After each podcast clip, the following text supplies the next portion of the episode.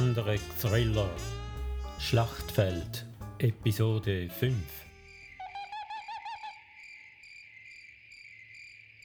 Neuruppin Es knisterte im Funkgerät. Albatros, wie ist die Lage? Es ging gegen Mitternacht. Neumond. Der Wald hob sich kaum vom schwarzen Himmel ab. Auf der Lichtung war nicht mehr zu sehen. Der Posten drückte die Sprechtaste. Ich sehe verdammt nochmal gar nichts, Adler. Er hatte die Taste schon losgelassen, als endlich ein Licht aufflammte. Der Strahl einer Taschenlampe beleuchtete das Moos vor dem Eingang des Bunkers. Halt, es tut sich was, flüsterte er ins Funkgerät. Geht's etwas genauer? Er schaltete das Gerät aus. Die Gefahr, sich zu verraten, war zu groß. Ein Mann im Tarnanzug der Bundeswehr verschloss die Stahltür. Der Lichtstrahl schwenkte kurz über die Lichtung, dann stieg der Mann in den Jeep und fuhr auf dem schmalen Waldweg davon. Der Beobachter schaltete das Funkgerät ein. Achtung, er kommt. Adler quittierte nicht. Er und seine Männer waren ohnehin gewarnt. Sie würden den Jeep abfangen. Es blieb lange verdächtig still, nachdem das Motorengeräusch verklungen war. Gab es doch Probleme? Unruhig trat er von einem Fuß auf den anderen. Endlich! Der Kleinlaster näherte sich im Schritttempo auf dem Waldweg. Warum dauert das so lang? fuhr er den Fahrer an. Du kannst froh sein, dass es die Kiste überhaupt bis hierher schafft geiferte Adler zurück, während er von der Ladefläche sprang und die Plane zurückschlug. Eine scheiß Idee mit diesem Laster auf so einem Trampelpfad. Du wirst mir noch danken, brummte er. Die Brüder hatten allen Ernstes vorgeschlagen, den kleineren, geländegängigen Lieferwagen zu benutzen. Der wäre zwar besser geeignet für den Waldweg, aber was glaubten die Idioten, was sie in diesem Bunker finden würden? Ein paar läppische Pistolen? Die hatten keine Ahnung. Ihr werdet schon sehen, sagte er und streckte die Hand aus. Schlüssel. Adler gab ihm den ganzen Schlüsselbund. Der Kerl wollte ihn ums Verrecken nicht herausrücken, grinste er dabei. Es war klar, was er damit meinte. Ohne Kollateralschaden ging eine solche Operation nun mal nicht über die Bühne. Der Bunker befand sich unter einem künstlich aufgeschütteten Erdhügel, nur der Eingang mit der Stahltür war von außen sichtbar. Umso erstaunter blieb er stehen, als er den Raum betrat, den er sich lediglich als größeren Keller vorgestellt hatte. Wie sich herausstellte, handelte es sich um vier durch Gänge verbundene Gewölbe, in denen man eine ganze Abteilung der Bundeswehr hätte verstecken können. Mich laust der Affe, rief einer der Kollegen aus, die ihm in den Bunker folgten. Kisten stapelten sich in drei Räumen, teilweise bis unter die Decke. Es herrschte Ordnung in diesem Bunker. Die Munition befand sich in einer Kammer, Pistolen, Gewehre und Handgranaten in der zweiten, Schwere Waffen wie Minenwerfer und Panzerfäuste lagen in Kisten neben zwei Maschinengewehren. Zwei MG5, sagte Adler, während seine Hand andächtig über das kalte Metall strich. Die Brüder bereiten einen verdammten Krieg vor, wenn du mich fragst. Wir auch, antwortete er lakonisch. An die Arbeit, Männer, Ihr wisst, was zu tun ist. Semtex, rief einer, genug Semtex, um Neukölln in die Luft zu jagen. Was machen wir damit? Mit Sprengstoff hatte er bei dieser Operation nicht gerechnet. Zuerst die Waffen, wie besprochen. Wenn noch Platz bleibt, nehmen wir eine oder zwei Kisten mit. Passende Munition zu den verschiedenen Waffen in den vielen Kisten zu finden, war schwieriger als gedacht. Die Arbeit zog sich gefährlich lange hin. Es begann zu tagen im Osten, als er die Ladung ein letztes Mal kontrollierte. Der Job zehrte an den Nerven. Er richtete sich auf, streckte sich und erschrak. Sie waren nicht mehr allein. Ein alter Mann stand am Rand der Lichtung. Er und sein Hund schauten dem Treiben am Bunker zu. Wie lange schon? Zwei Kameraden bemerkten ihn jetzt auch. Ruhig bleiben, Brüder, sagte er leise. Macht einfach weiter, ich kümmere mich darum. Dachte, die Bundeswehr hätte den Bunker aufgegeben, grüßte ihn der Alte, als er auf ihn zutrat. Wie Sie sehen, ist das nicht der Fall. Mit zackigem Gruß stellte er sich als Major Schmidt vor, der erste Name, der ihm einfiel. Wer sind Sie und was tun Sie hier in aller Herrgottsfrühe? Der Alte deutete lächelnd auf seinen Hund. Sie muss zu jeder Tages- und Nachtzeit raus, ist nicht mehr die Jüngste wie ich. Verstehe, Sie tragen keine Uniform. Wissen Sie, Major Schmidt, ich habe acht Jahre gedient, Hauptmann Alois Richter, Panzergrenadier. Der Händedruck des Alten fühlte sich noch immer kräftig an. Sehr erfreut, Hauptmann Richter, aber jetzt sollten Sie uns weiterarbeiten lassen, das ist eine verdeckte Operation. Der Mann ließ den Blick in Zeitlupe über die Lichtung schweifen, alles klar, sagte er dann in einem Tonfall, als wäre gar nichts klar. Gutes Gelingen. Komm, Daisy. Die beiden entfernten sich auf dem Waldweg. Im Augenblick, als er sich wieder seinen Leuten zuwenden wollte, sah er, wie der Mann das Telefon aus der Tasche zog. Das solltest du verdammt nochmal bleiben lassen, murmelte er zähneknirschend und setzte sich in Bewegung. Sobald der Alte seinen Verfolger bemerkte, begann er zu laufen. Überraschend sportlich entzog er sich den Blicken rasch zwischen den Bäumen. Der Mann kannte sich aus in dieser Gegend, im Gegensatz zu ihm. Fluchend hetzte er ihm nach. Der Kerl war misstrauisch geworden. Wahrscheinlich hatte ihn der Akzent verraten, der sogar nicht zum deutschesten der deutschen Namen Schmidt passte. Er hatte sich wie ein ertappter Idiot benommen, aber jetzt war es zu spät. Im Wald zwischen dicht stehenden Tannen herrschte noch finstere Nacht. Hätte der Köter ihn nicht verraten, wäre der Alte entwischt. Ein paar große Sprünge brachten ihn in gute Schussposition. Die Silhouette des Mannes zeichnete sich am Waldrand deutlich vor dem hellen Horizont ab. Der Schalldämpfer sorgte für die nahezu geräuschlose Lösung des Problems. Der Mann lag am Boden und regte sich nicht mehr. Zur Sicherheit setzte er noch einen Schuss in den Kopf. Der Hund flüchtete in panischer Angst. Der würde nichts erzählen. Eine andere Frage war, was hatte der Alte am Telefon gesagt? Er untersuchte dessen Handy und stieß einen Fluch aus, den Hauptmann Richter sicher nicht verstanden hätte. Aufsitzen, wir hauen ab, rief er den Brüdern zu, wir sind aufgeflogen. Sie sparten sich die Mühe, den Bunker abzuschließen und ihre Spuren zu verwischen. Die Fahrt über den Waldweg erwies sich als Nervenkitzel erster Güte, Voll beladen ließ sich der LKW nur schwer steuern. Der Mann am Lenkrad schwitzte Blut, obwohl er langsamer als im Schritttempo fuhr. Adler und seine Männer auf der Ladefläche feuerten ihn vergeblich an und begannen lauthals zu fluchen. Klappe, ihr Idioten, rief er nach hinten. Auch seine Nerven lagen blank. Wie lange dauerte es, bis die Bullen auftauchen? fragte er sich nicht nur einmal. Wie viel hatte der Alte erzählt? Ihr eleganter Job war mit einem Mal zum Hochrisikospiel geworden, in dem die Würfel zwar noch nicht gefallen, aber definitiv geworfen waren. Verfluchte Scheiße, knurrte er verhalten in den Bart. Kannst du laut sagen, sagte der Fahrer, der endlich aufs Gas drücken konnte.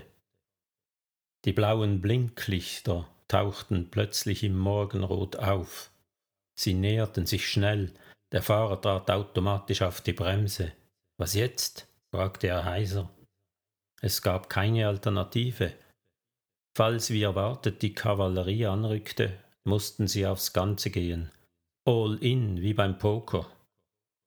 Für den Krieg gegen die Bullen waren sie nicht vorbereitet, also befahl er, fahr einfach weiter ganz normal. Wir ignorieren sie, dann ignorieren sie uns auch. Vielleicht, ergänzte er im stillen. Den Männern auf der Ladefläche schärfte er ein, sich ruhig zu verhalten. Das erste Fahrzeug entpuppte sich tatsächlich als Einsatzwagen eines Spezialeinsatzkommandos, gefolgt von zwei Streifenwagen, RTW und Feuerwehr. Sie rasten vorbei, ohne sie zu beachten. Berlin. Ich habe dich vermisst, sagte Jamie am Telefon. Chris lachte weinerlich. Der trockene englische Humor, er war immer noch da. Sie konnte die Tränen nicht mehr zurückhalten und begann hemmungslos zu schluchzen. Das ist ja wohl die Untertreibung des Jahres, versuchte sie zu scherzen. Nichts als unverständliches Nuscheln kam aus ihrem Mund. Sie wollte gar nichts mehr sagen, bloß in die Arme genommen werden vom Liebsten, der auf so wundersame Weise von den Toten auferstanden war. Nicht weinen, Love, tönte es aus dem Hörer, als stünde auch er kurz davor zu heulen. Alles wird gut, Wann sehe ich dich? Wahrscheinlich morgen. Sie checken uns noch durch. Die Bemerkung alarmierte sie. Bist du verletzt? Nein, mir geht es gut. Mach dir keine Sorgen. Franz hat es am Bein erwischt, ist aber nicht weiter schlimm. Was ist passiert? Wir haben bezahlt und ihr seid frei. Das stimmt so nicht ganz, Schatz. Sie hätten uns trotz des Lösegelds nicht freigelassen. Ich verstehe nicht. Die Geschichte ist etwas kompliziert. Die Kurzfassung lautet, ein gewisser Herr Sperber vom BND hat uns gerettet. Jochen. Jochen Preuß war es nicht, lachte Jamie, aber er hatte bestimmt seine Finger im Spiel, wieder einmal. So gesehen rettete ihr Bekannter Jamie bereits zum zweiten Mal das Leben. Wie konnte sie dem alten Mann jemals danken? Bist du sicher, dass nicht das Lösegeld? Sie wollten uns liquidieren, sagt Franz. Er hat gehört, wie Sie darüber gesprochen haben. Mein Gott. Ich erzähle es dir später, wenn wir wieder zusammen sind. Nochmals, mach dir keine Sorgen, es ist vorbei. Vorbei. Ein Wort wie aus dem Mund eines Engels. Beide ließen es eine Weile schweigend wirken, bis Jamie unvermittelt halb lachend, halb weinend fragte, was sagt denn Lukas zu all dem? Lukas, du meine Güte, rief sie entsetzt, tut mir leid, Schatz. Damit drückte sie ihn weg und rannte zum Eingang der Klinik. Sie hatte den Kleinen vergessen. Rabenmutter, die sie war. Er musste am Verhungern sein. Atemlos stürzte sie ins Zimmer. Lukas strahlte mit der Sonne, die durch die Jalousie schien, um die Wette. Er zeigte nicht die geringsten Anzeichen von Stress. Sie nahm ihn auf, strich ihm über den Rücken und erzählte von seinem Papa, der auf dem Weg nach Hause sei und keine Ahnung habe, dass sein Sohn im Krankenhaus auf ihn warte. Sie brachte es nicht übers Herz, Jamie mit dieser Hiobsbotschaft zu belasten. Lukas hatte die Masern beinahe überstanden. Schwere Nebenwirkungen waren bisher ausgeblieben. Alles wird gut, wiederholte sie im stillen, bis sie es glaubte. Wenn sie beide Glück hätten, könnten sie Jamie sogar gesund und munter zu Hause in Dahlem empfangen. Die schlimme Krankheit würde so zur unbedeutenden Episode verkümmern, stellte sie sich vor. Andererseits war Jamie ein Mediziner, dem sie nichts vormachen konnte. Sie seufzte tief auf, was Lukas dazu animierte, heftig am Daumen zu saugen. Jamie, würde sich so oder so noch im Nachhinein größte Sorgen um den Kleinen machen. Sie sollte gar nicht erst versuchen, ihm etwas vorzuspielen, musste sich langsam daran gewöhnen, dass in Zukunft zwei Männer jedes ihrer Worte auf die Goldwaage legen würden, zwei goldige Jungs allerdings. Die Schwester erschien in der Türöffnung und stutzte. Sie sind ja noch da. Wo sonst? Eine Staatsanwältin Winter versucht sie schon die ganze Zeit zu erreichen. Haben Sie das Telefon ausgeschaltet? wie es sich gehört in der Klinik. Ich glaube, Sie sollten zurückrufen. Es klang ziemlich dringend. Das ist es immer, bemerkte sie leichthin. Danke für die Info. Zuerst war jetzt ihr Sohn an der Reihe. Das Nuckeln am Daumen hatte seinen Appetit angeregt. Sie gab ihm, was er brauchte, dann schlief er ein. Kaum hatte sie das Handy beim Verlassen des Krankenhauses wieder eingeschaltet, klingelte es.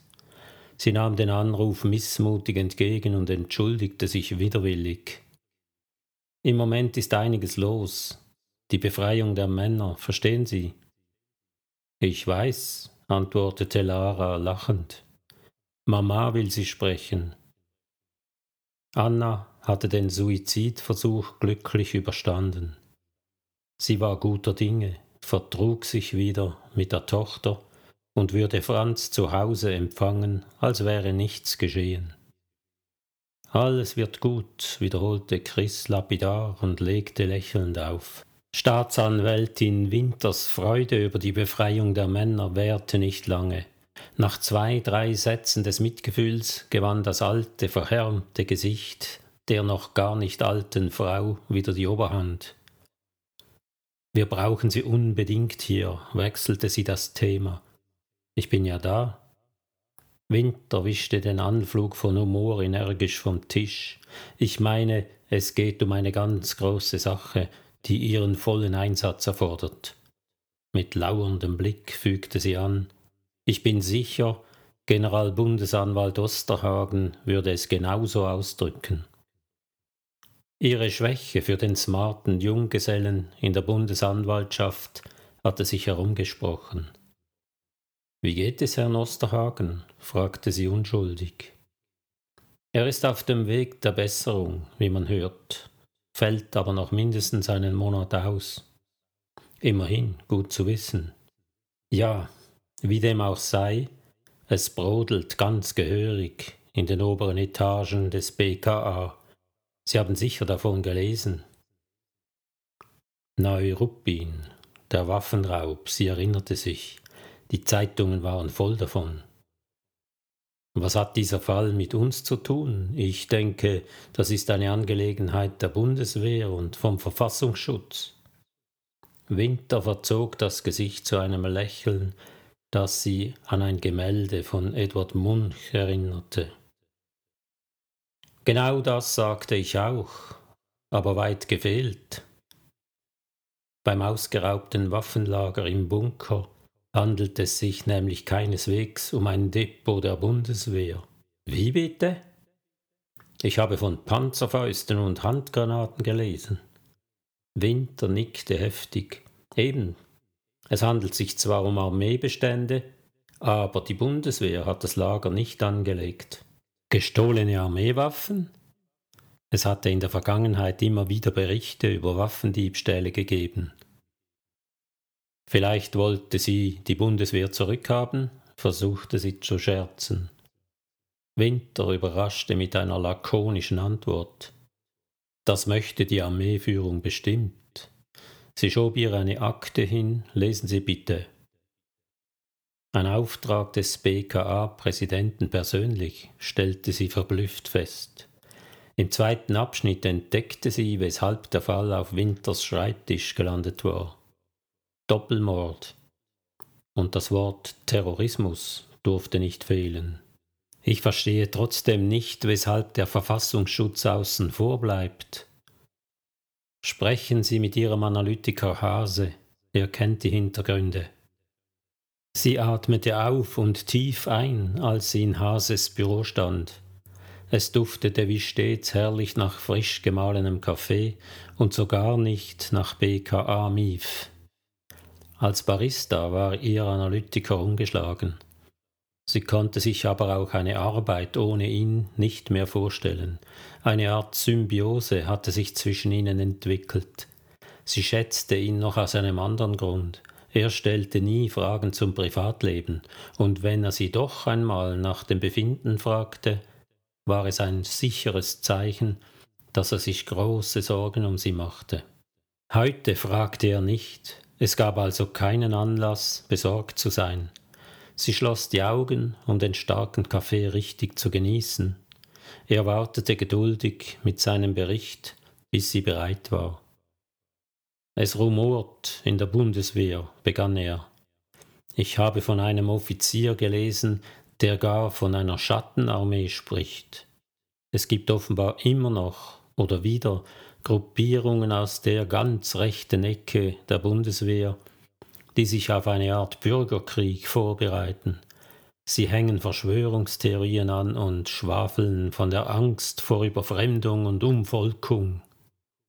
Das erinnert stark an eine politische Partei in unserem Land, warf sie angewidert ein an einzelne demokratisch gewählte Abgeordnete, die solchen Unsinn verbreiten, stimmte er zu. Und an die Endphase der Weimarer Republik. Wie auch immer, eine solche Gruppe hat offenbar das Waffenlager im Bunker bei Neuruppin angelegt. Man weiß das durch die Ermittlungen im Umfeld des einen Opfers. Der Mann war Sergeant der Bundeswehr im aktiven Dienst. Er hat kurz vor dem Überfall den Bunker inspiziert. Es gab zwei Opfer. Er nickte. Das zweite Opfer scheint keinerlei Verbindung zum Bunker gehabt zu haben. Der alte Mann führte seinen Hund Gassi, ein Zufallsopfer. Die Spinner, die dieses Waffenlager angelegt haben, gehören die zur Szene der Reichsbürger? Hase zuckte bedauernd die Achseln. Das ist noch keineswegs klar. Man ist dabei, das ganze Netzwerk aufzuspüren, was nicht ganz einfach ist. Die Leute sind von Natur aus paranoid. Es ist auch möglich, dass es sich um sogenannte Prepper handelt. Das sind die Optimisten, die den Weltuntergang überleben wollen, lachte sie. Genau, oder eben den Bürgerkrieg. Ihre Kehle fühlte sich schon wieder trocken an. Sie ging zur Wasserflasche auf dem Flur. Als sie zurückkehrte, lag der frische Ausdruck seiner Recherche auf dem Tisch. Nun zu den Tätern, sagte sie. Er seufzte und antwortete mit der Miene des Büßers.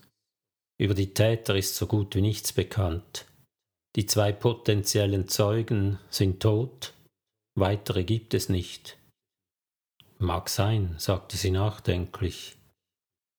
Sie versuchte, sich den Ablauf des Raubs vorzustellen, las das wenige darüber in Hase sagte und kam zum Schluss, dass es mehr Zeugen geben musste. Sie wussten es nur noch nicht. Angaben über die gestohlenen Waffen fehlen, stellte sie fest. Hier fehlt einiges. Entweder hat man noch nicht herausgefunden, welche Waffen und wie viele im Bunker gelagert waren, oder man versucht mit allen Mitteln den Skandal unter dem Deckel zu halten. Ich tippe auf letzteres, lachte sie bitter. Wäre nicht das erste Mal. Hase hatte einen alten Plan des Bunkers ausgegraben. Wie aktuell der wohl ist, fragte sie sich laut. Solche Anlagen werden selten umgebaut. Angenommen der Plan stimmt, dann müssen wir von einem großen Bunker ausgehen, richtig? Er nickte zögernd. Sie spekulierte weiter. Wenn auch nur eine Kammer leergeräumt wurde, erforderte es nichts weniger als einen kleinen LKW, um die Waffen abzutransportieren. Er verstand ihren Gedankengang sofort. Von einem Laster steht nichts in den bisherigen Akten.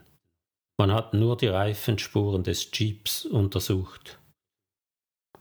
Während er es sagte, arbeitete er am Computer. Die Bilder der Verkehrsüberwachung ergaben auf den ersten Blick keinen Hinweis auf einen solchen Transport. Kameras, die auch noch funktionierten, waren Mangelware in jener Gegend, und die Täter wussten offenbar ganz genau, welche Route sie nehmen mussten. Moment, sagte er und wechselte abrupt das Programm.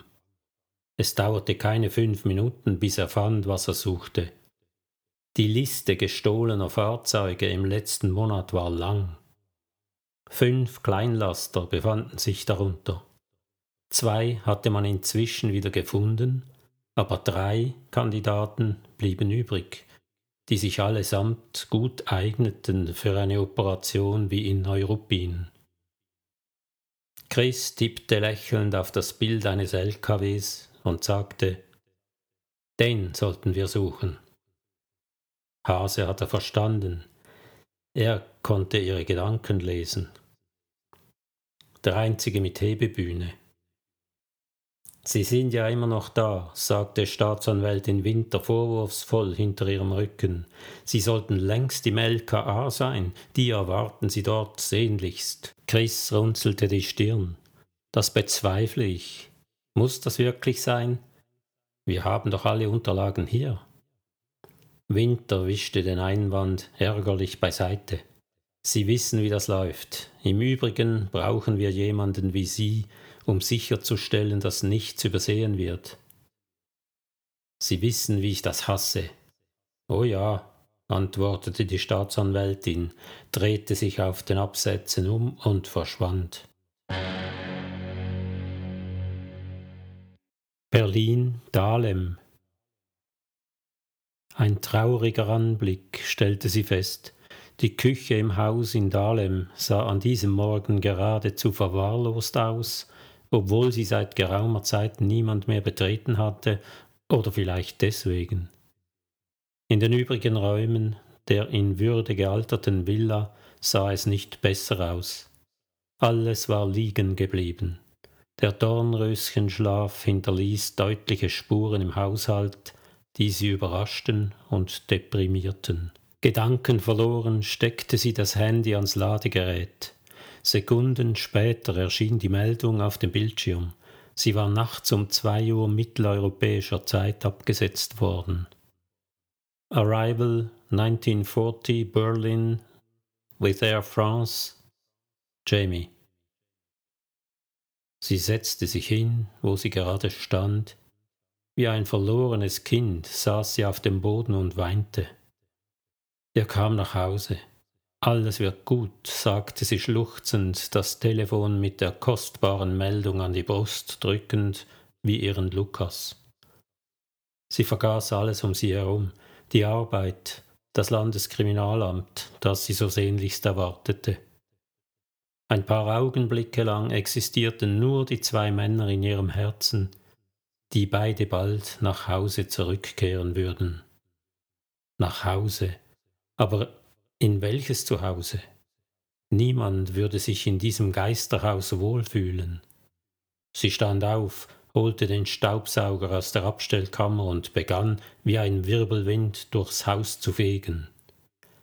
Während sie angestrengt überlegte, wie sich die verhasste Zusammenarbeit mit dem LKA doch noch vermeiden ließe, putzte sie Jamies Arbeitsfläche in der Küche blank wie mit einer Schleifmaschine Sie versprühte dabei reichlich Reinigungsmittel, das nach reifen Äpfeln duftete. Als Chemikerin wusste sie, dass da keine Äpfel drin waren, sondern Butylester und andere hilfreiche Substanzen aus dem Labor. Hauptsache, es duftete wieder nach etwas statt nach unerträglicher Leere. Das Holz auf der Anrichte begann bereits zu leiden, als Hases Anruf die Putzwut stoppte. Sie haben den LKW gefunden, ausgebrannt.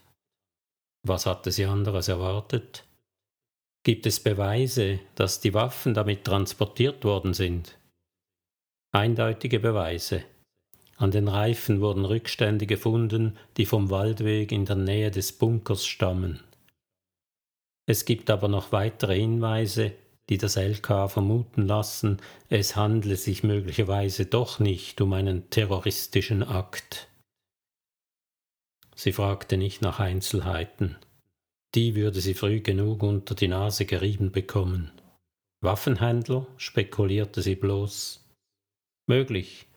Deutsche Waffen sind beliebt im Ausland, warum auch immer. Schon wieder der ironische Unterton. Was war los mit Ihrem Analytiker? Möglich ist aber auch Clankriminalität, sprach er weiter. Ein Clankrieg? Die Frage blieb unbeantwortet.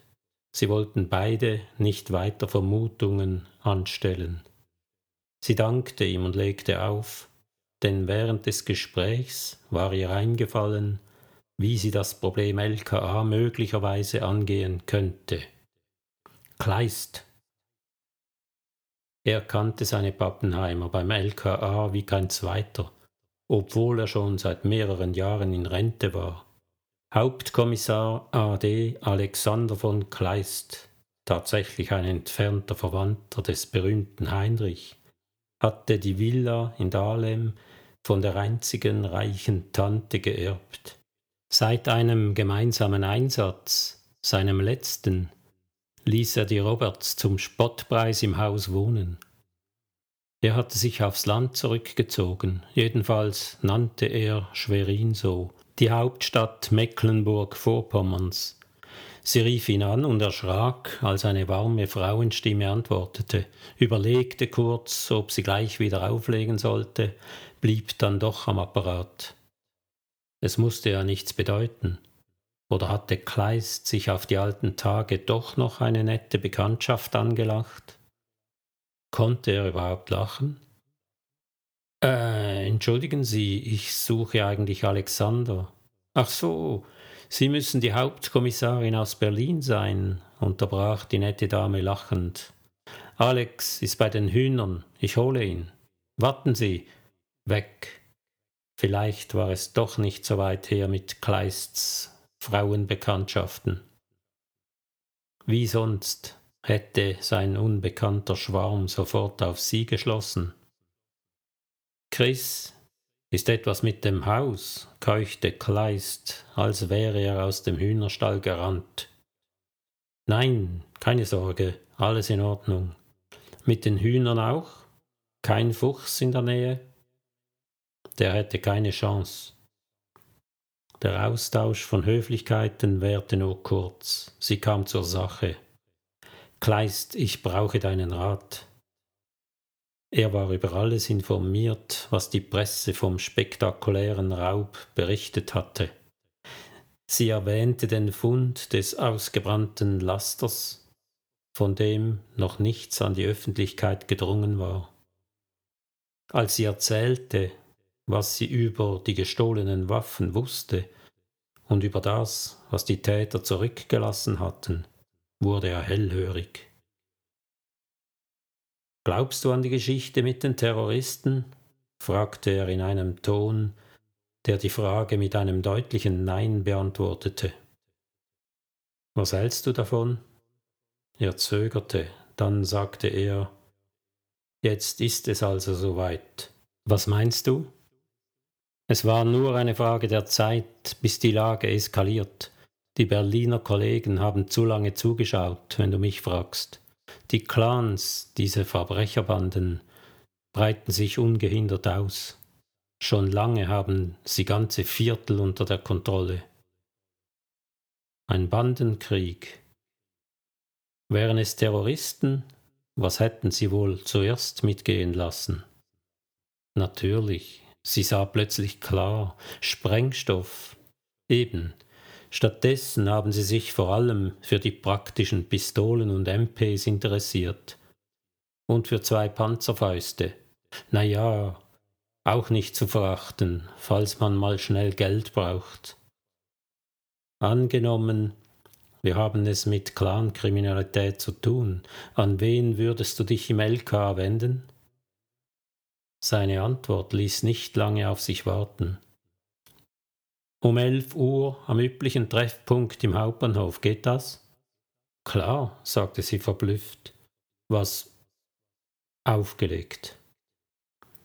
Der Zug fuhr mit fünf Minuten Verspätung in den Berliner Hauptbahnhof ein. Sie gratulierte Kleist zur Wahl des Verkehrsmittels. Mit dem Auto wärst du frühestens am Mittag eingetroffen, schätze ich. Zufall. Ich traue dem Fahrplan auch nicht mehr, aber gut so. Die Adresse, die er angab, überraschte sie. Kreuzberg? Wollen wir nicht zum LKA? Er schüttelte den Kopf. Bald Essenszeit. Ich bin ziemlich sicher, wir finden den Kollegen in seinem Stammlokal. Darf ich wissen, wen wir aufsuchen? Schrot. H.K. Carsten Schröder. Es gibt weit und breit keinen Polizisten, der sich besser mit den Berliner Clans auskennt. Schrot, aha, klingt vielversprechend, lachte sie. Er schießt aber nicht mit abgesägten Schrotflinten um sich. Bisher nicht. Und weiter? Nichts weiter. Du wirst ihn schon noch kennenlernen. Es hörte sich fast wie eine Drohung an. Vielleicht doch keine brillante Idee, Kleist einzuschalten, ging ihr auf der Fahrt durch den Kopf. Der Ex-Kommissar saß eine Weile schweigend neben ihr, bis er unvermittelt eine Warnung aussprach. Du wirst etwas Geduld brauchen mit ihm. Geduld ist mein zweiter Vorname. Beide wussten, das Gegenteil war der Fall. Wenn ihr etwas vollkommen fehlte, war es Geduld. Dieser Charakterzug würde noch viele Tränen kosten, ihre und die von Lukas erkannte sie mit einem Mal und erschrak über sich selbst. Kleist sah sie irritiert von der Seite an, als sie nicht nachfragte. Er fuhr ein wenig schuldbewusst fort. Schrot arbeitet sonst nicht mit Partnern zusammen, nicht mehr. Nicht mehr? Was heißt das? Warum? Das muss er dir selbst erklären. Du kannst einen toll motivieren. Ich sage nur, wie es ist. Einen besseren Partner für diesen Fall findest du nicht. Vergiss das nicht. Schroths Stammkneipe stellte sich als Bar heraus, die gerade öffnete, als sie eintrafen. Der Kommissar saß schon drin, Allein in einer Ecke unmittelbar am Tresen drehte er ein Schnapsglas zwischen den Fingern auf dem Tisch, als überlegte er, wo er mit dem nächsten Schluck ansetzen sollte. Der Mann musste um die sechzig sein. Er trug einen schäbigen dunklen Anzug, um der Welt zu zeigen, dass er keinen Wert auf Äußerlichkeiten legte. Das ließ ihn in ihren Augen schon beinahe sympathisch erscheinen. Wäre da nicht das Schnapsglas? Eine Flasche Mineralwasser stand zwar daneben, doch die beachtete er nicht im Gegensatz zur gelblich-braunen Flüssigkeit im kleinen Glas. Während Kleist seinen ehemaligen Kollegen aus der Reserve zu locken versuchte und ihm den Zweck des Überfalls erklärte, rätselte sie über den Inhalt des Glases, das unaufhörlich in seinen Händen kreiste. Whisky, nicht wahr? unterbrach sie Kleist unvermittelt. Darf ich mal? Ihre Geste konnte nicht missverstanden werden. Schrot sah sie entsetzt an und ließ das Glas fahren. Sie fing es elegant auf und roch daran wie der Experte beim Tasting. Riecht schottisch, torfig, ein Single Malt von den Inseln, stimmt's? Der Barkeeper hatte die Szene verblüfft verfolgt, fasziniert von der Testerin, wie sie wohl bemerkt hatte. Er nickte begeistert und bestätigte Lagavulin, 16 Jahre im Sherryfass. Sie schob Schrot das Glas mit einem Lächeln wieder hin er starrte es an, überrascht, eine Flüssigkeit mit Namen und Jahrgang darin zu finden. Langsam wanderte sein Blick zu Kleist. Er öffnete zum ersten Mal den Mund. Warum erzählst du mir das? Kleist ärgerte sich. Ich habe es dir doch schon am Telefon gesagt. Ihr beide müsst zusammenarbeiten, um dieses Gesindel zu fassen. Oder willst du den Krieg der Clans abwarten? Der ist längst im Gang, Kleist. Bekommt ihr das in der Provinz nicht mit? Bevor jemand antworten konnte, doppelte er nach. Ich stecke schon mittendrin in diesem verdammten Krieg und habe weder Zeit noch Lust, mich mit den Problemen der Bundeswehr zu befassen. Die wiederum ist jetzt vollauf mit sich selbst beschäftigt, warf Chris ein. Wir benötigen Ihre Hilfe, Hauptkommissar Schröder. Schrot, erwiderten beide wie aus einem Mund. Der Sonderling vom LKA griff vorsichtig nach dem Glas und begann wieder zu drehen. Ihr stört mich beim Essen. Sie glaubte nicht mehr an eine fruchtbare Zusammenarbeit mit diesem Typen. Auch Kleist runzelte die Stirn. Mit Humor war hier nichts zu machen. Geduld, mahnte die innere Stimme. Chris unternahm einen letzten Versuch, Schrots Motivation anzukurbeln. Es handelt sich zwar bisher um Spekulation, begann sie, aber einiges deutet darauf hin, dass ein Clan für den Raub und die Morde verantwortlich ist. Er hörte sich ihre Erklärung ohne Unterbrechung an, das Glas drehte sich nicht mehr. Er hielt es fest umklammert. Sie bemühte sich, sachlich nüchtern zu berichten, während sie seine Mimik genau beobachtete. Es war ihm unangenehm, als fühlte er sich nackt und ausgeliefert. Als sie geendet hatte, befragte er stumm den Whisky in seinem Glas, bis Kleist die Geduld verlor. Dein Essen wird kalt, sagte er ärgerlich. Das ist die Chance, eine weitere Eskalation zu verhindern und die Kerle in die Schranken zu weisen, betonte sie. Hörte er überhaupt zu? Schrot sah Kleist nachdenklich an, dann überraschte er mit dem Ausspruch Sie könnte recht haben. Ich höre Sie, fuhr sie genervt dazwischen. Er zog sein Glas ruckartig näher heran und überlegte lange, bis er etwas wie eine Begründung lieferte. Diesmal sprach er sie direkt an. Wissen Sie, ich rackere mich schon ein halbes Leben im Kampf gegen die kriminellen Banden ab. Und ob Sie es glauben oder nicht, der Kampf ist nahezu aussichtslos. Ich sage Ihnen auch weshalb. Es liegt daran, dass die Brüder unsere Gesetze sehr genau kennen, an die sie sich nicht halten. Ein beliebter Trick ist der Einsatz Minderjähriger. Die müssen wir nämlich umgehend wieder freilassen, falls wir sie mal erwischen. Die Jungs besuchen keine Schule, weil unser feiner Staat beschlossen hat, die Schulpflicht für sie abzuschaffen. Stattdessen helfen sie, Schutzgelder einzutreiben, säumige Kunden einzuschüchtern und Drogen zu verticken. Das zehrt etwas an den Nerven, meine Dame, und es verdirbt einem auf die Dauer den Appetit. So traurig seine Botschaft war, Chris fiel es schwer, ein Lächeln zu unterdrücken. Er konnte sprechen, und wie. Ich verstehe das, sagte sie, aber die Täter von Neuruppin waren bestimmt keine Kinder. Das gibt Hoffnung, muss ich zugeben. Werden Sie den Fall übernehmen? fragte sie unsicher. Das hängt von der Staatsanwaltschaft ab. Schrot war dabei, sich wieder in seinen Kokon zurückzuziehen. Kleist kam ihr zu Hilfe. Mach dich nicht lächerlich, wies er ihn zurecht. Oberstaatsanwalt König tanzt nach deiner Pfeife, nicht umgekehrt. Wir wollen die Kirche mal im Dorf lassen, brummte Schrot. Es zuckte verdächtig um seine Mundwinkel. War er am Ende imstande zu lachen? Später, während der Fahrt zum Bahnhof, fragte sie Kleist einigermaßen ratlos Hat er jetzt Ja gesagt? Klar und deutlich. Zeit für einen Kaffee?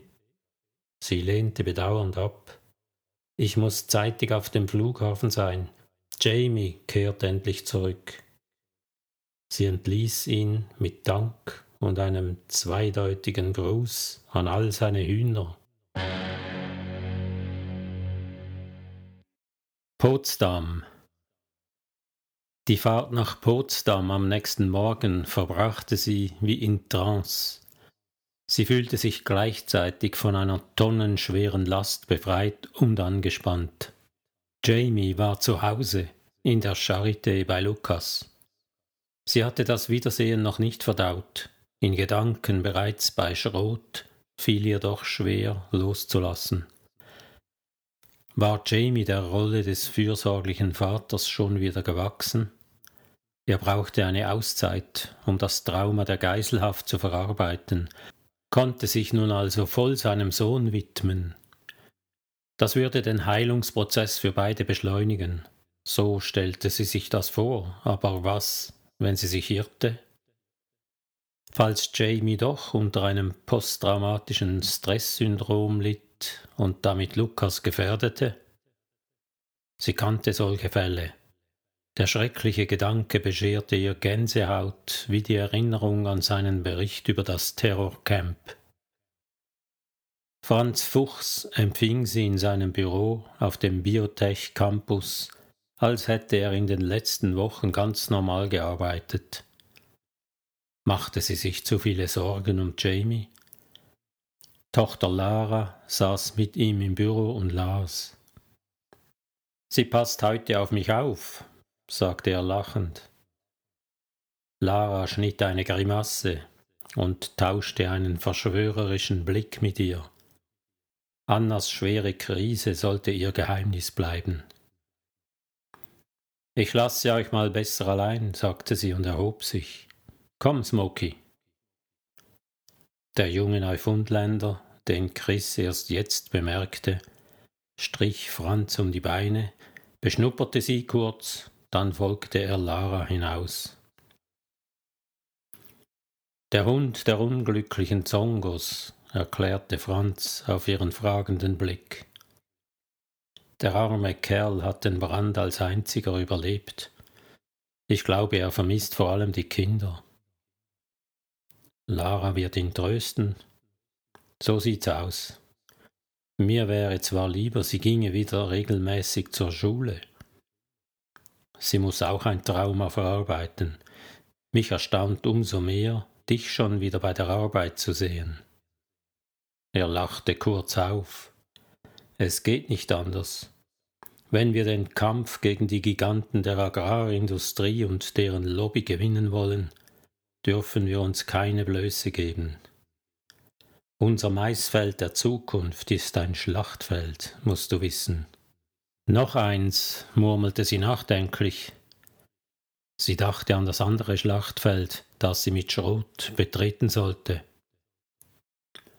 Zuerst aber musste sie Gewissheit haben, wie die Angelegenheit mit dem Lösegeld geregelt werden könnte. Sie wollte das Thema ansprechen, den eigentlichen Grund ihres Abstechers nach Potsdam, doch ein Anruf des Empfangs unterbrach das Gespräch. Wer ist da? Fragte Franz irritiert. Die Antwort gefiel ihm nicht. Na gut, schicken Sie ihn rauf. Zu ihr gewandt sagte er Bleib ruhig da, dauert nicht lange. Der unbekannte Besucher stellte sich als Klaus Beck vor, Berater des Agrarmultis NordBT, der schärfsten Konkurrenz von Foxcrop, wie sie sich erinnerte. Wenn man vom Teufel spricht. Mein Gott, Dr. Fuchs, ich kann Ihnen gar nicht sagen, wie unendlich erleichtert wir alle sind über Ihre Rückkehr, hob Beck theatralisch an. Es muss die Hölle gewesen sein. Angenehm war's nicht. Ich möchte Sie auch gar nicht lange aufhalten, aber es ist mir ein großes Anliegen, Ihnen mein Beileid auszusprechen für das, was in Burkina Faso geschehen ist. Beck schüttelte seufzend den Kopf.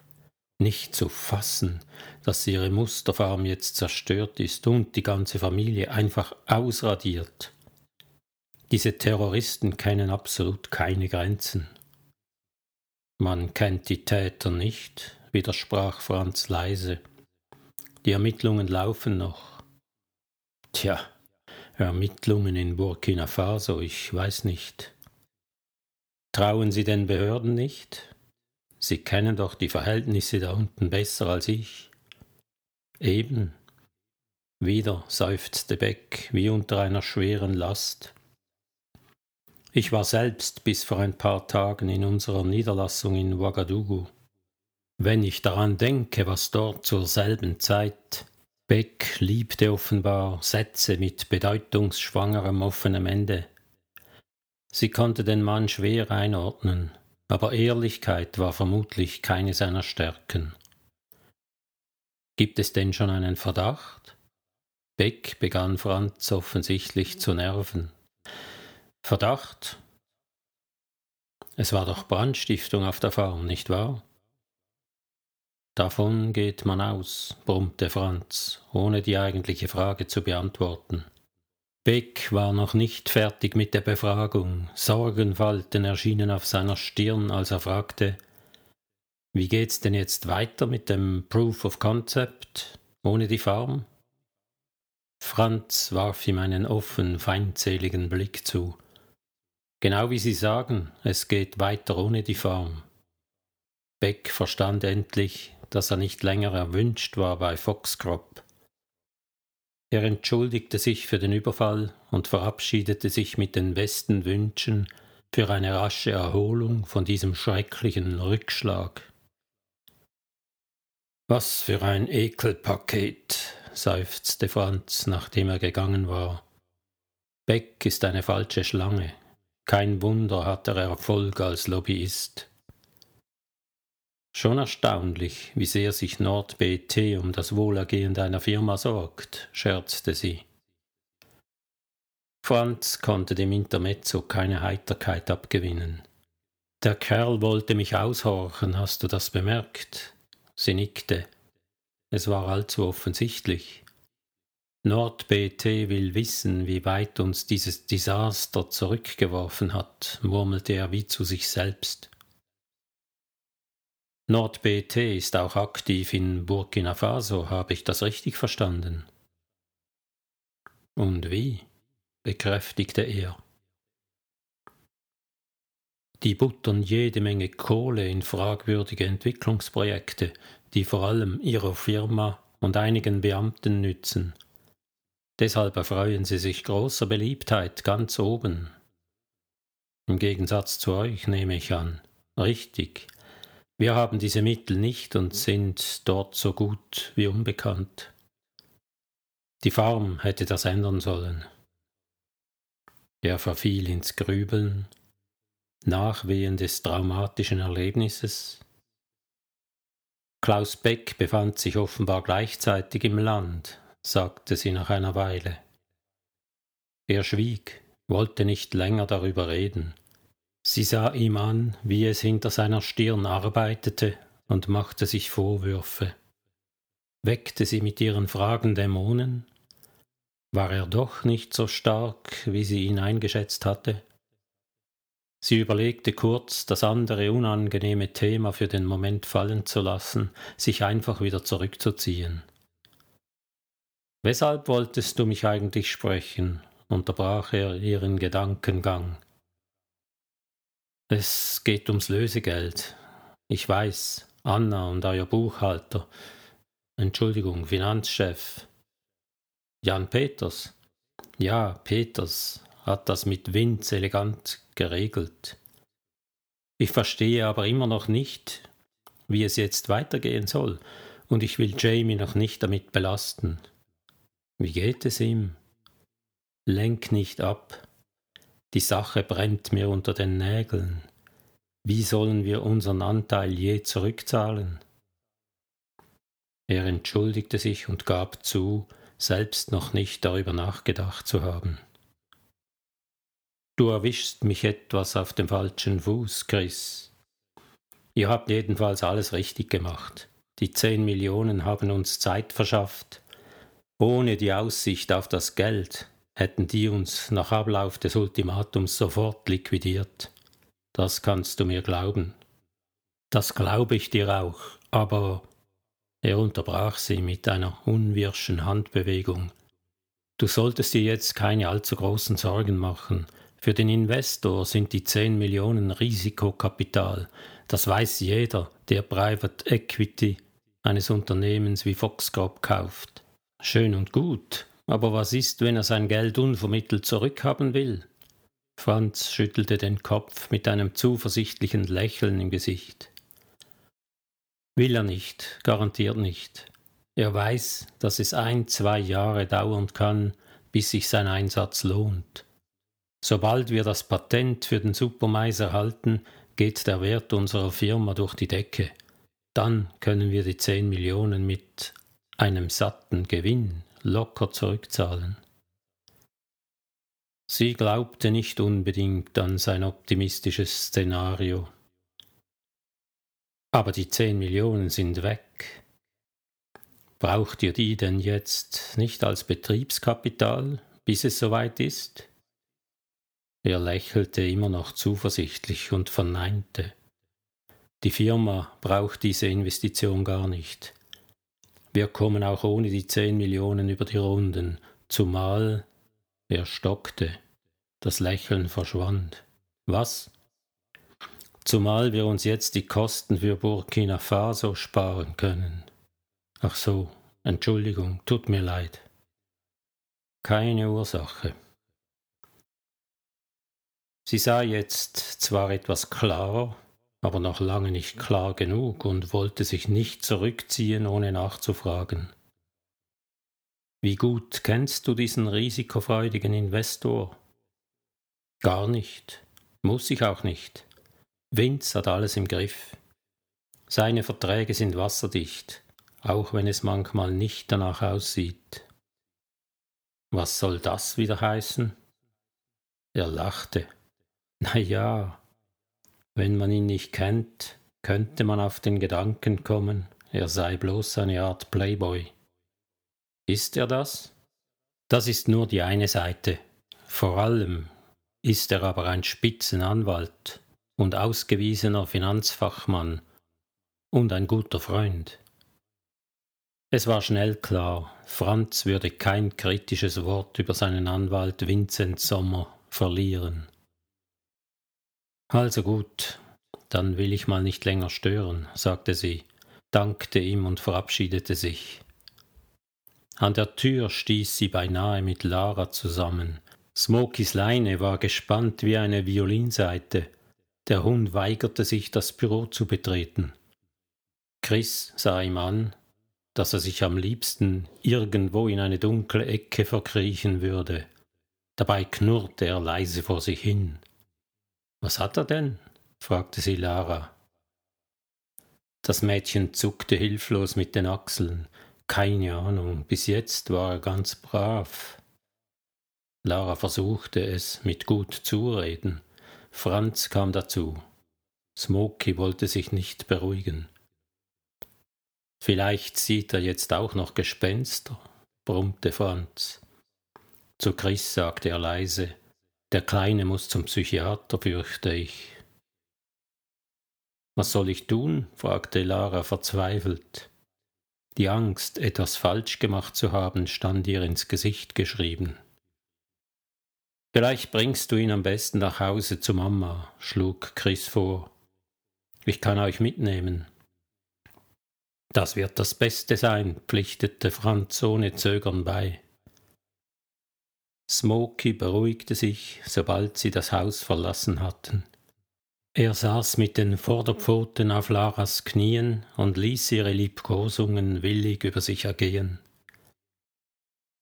Du hast ihm doch nichts von Mamas Unfall gesagt? fragte sie ängstlich. Natürlich nicht. Wir haben schließlich eine Abmachung. Wie geht es, Anna? Gut, sie nervt schon wieder. Beide lachten, was Smoky zu missfallen schien. Berlin-Schöneberg war in Reichweite, als Chris unvermittelt fragte: Wie gut kennst du Vince? Er ist mein Pate und er ist cool, ein super Typ. Wieso?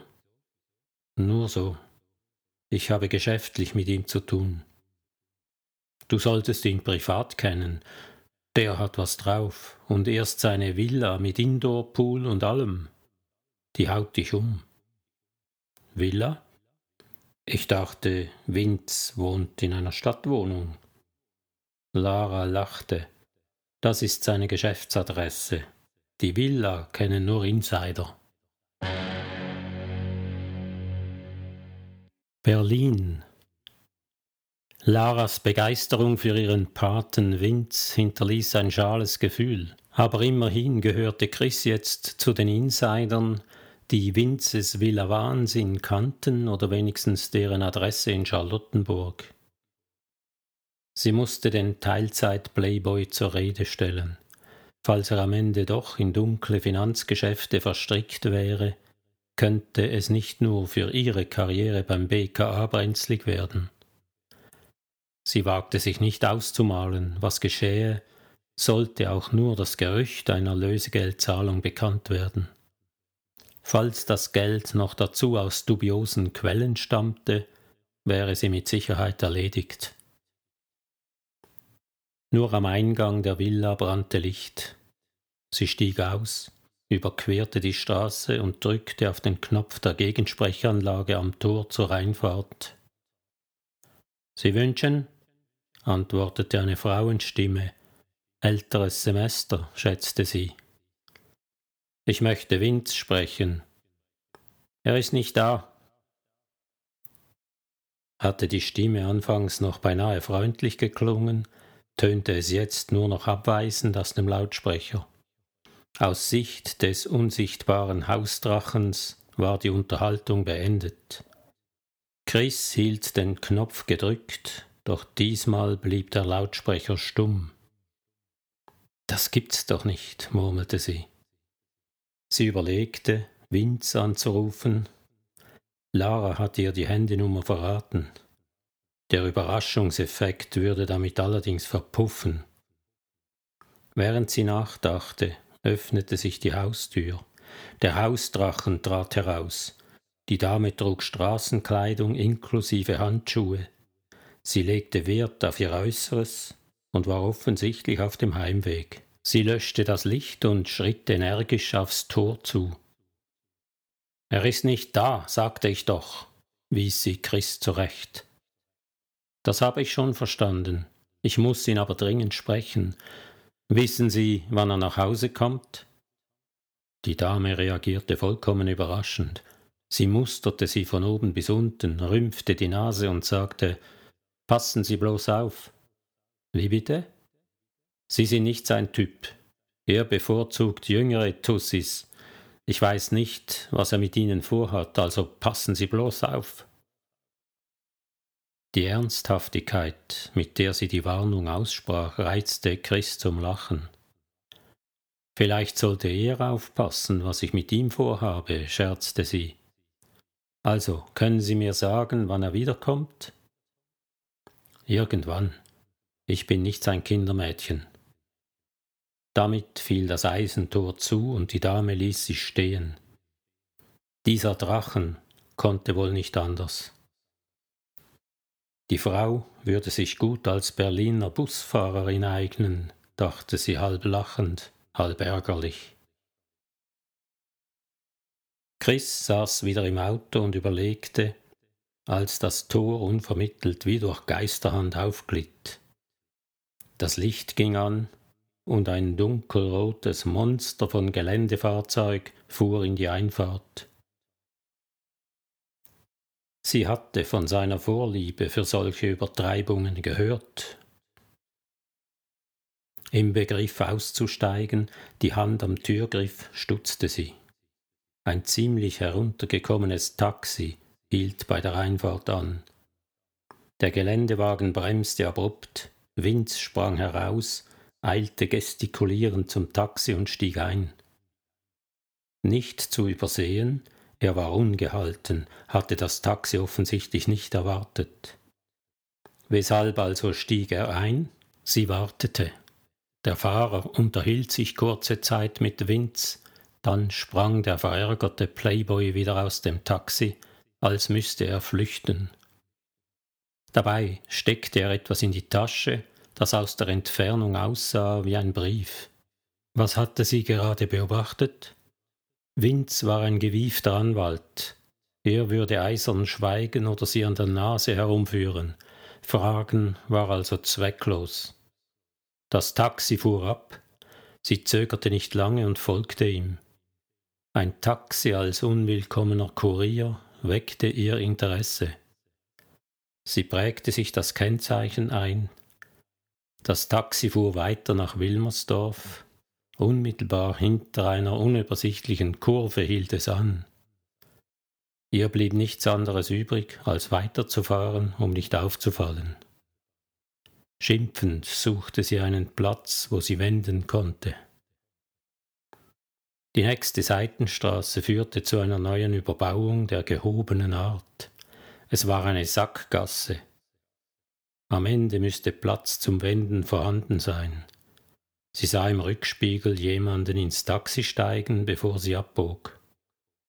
Handelte es sich am Ende doch um eine harmlose Taxifahrt? jagte sie einem Phantom hinterher. Sie hielt an. Das Taxi fuhr langsam vorbei. Zone 30. In dieser Gegend und um diese Zeit war es nahezu unmöglich, den Wagen zu verfolgen, ohne entdeckt zu werden. Was soll's, murmelte sie. Die Zulassung war notiert. Sie wartete einige Minuten, dann fuhr sie ans Ende der Straße, wendete und kehrte zurück, bereit, Vinces Villa zum zweiten Mal aufzusuchen. Überrascht trat sie auf die Bremse. Das Taxi fuhr wieder an der Sackgasse vorbei, diesmal ohne Fahrgast. Sie verstand immer weniger. Ratlos fuhr sie in großem Abstand hinterher. Der Fahrer kümmerte sich jetzt nicht mehr um Geschwindigkeitsbegrenzungen, jedenfalls dort nicht, wo keine Gefahr bestand, erwischt zu werden. Er fuhr nach Süden, dann ostwärts Richtung Neukölln. Unterwegs stieg niemand mehr zu. Er hatte es eilig, an sein Ziel zu kommen. Im Zentrum Neuköllns herrschte Hochbetrieb. Hier würde er sie nicht entdecken. Hier erwies sich eher die Verfolgung als schwierig, weil dauernd Motorräder, Fußgänger und sperrige Luxuskarossen im Weg standen. Das Taxi stoppte vor einer Shisha-Bar, die in dieser Gegend so zahlreich waren wie andernorts Wurstbuden. Der Fahrer unterhielt sich kurz mit einer Gruppe Jungs, fuhr dann langsam weiter und bog bei einer Art Fitnessstudio in eine schmale Gasse ein, wo sie ihm unmöglich folgen konnte. Sie hielt an und wartete. Wenige Minuten später erschien ein junger Mann in blauer Jacke mit schwarzer Pilzfrisur und Goldkette um den Hals bei der Gruppe Jungs.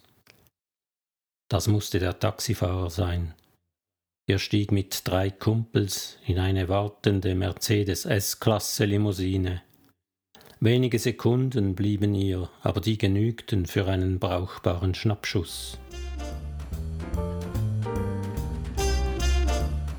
Danke fürs Zuhören, bleibt gespannt und bis zum nächsten Mal.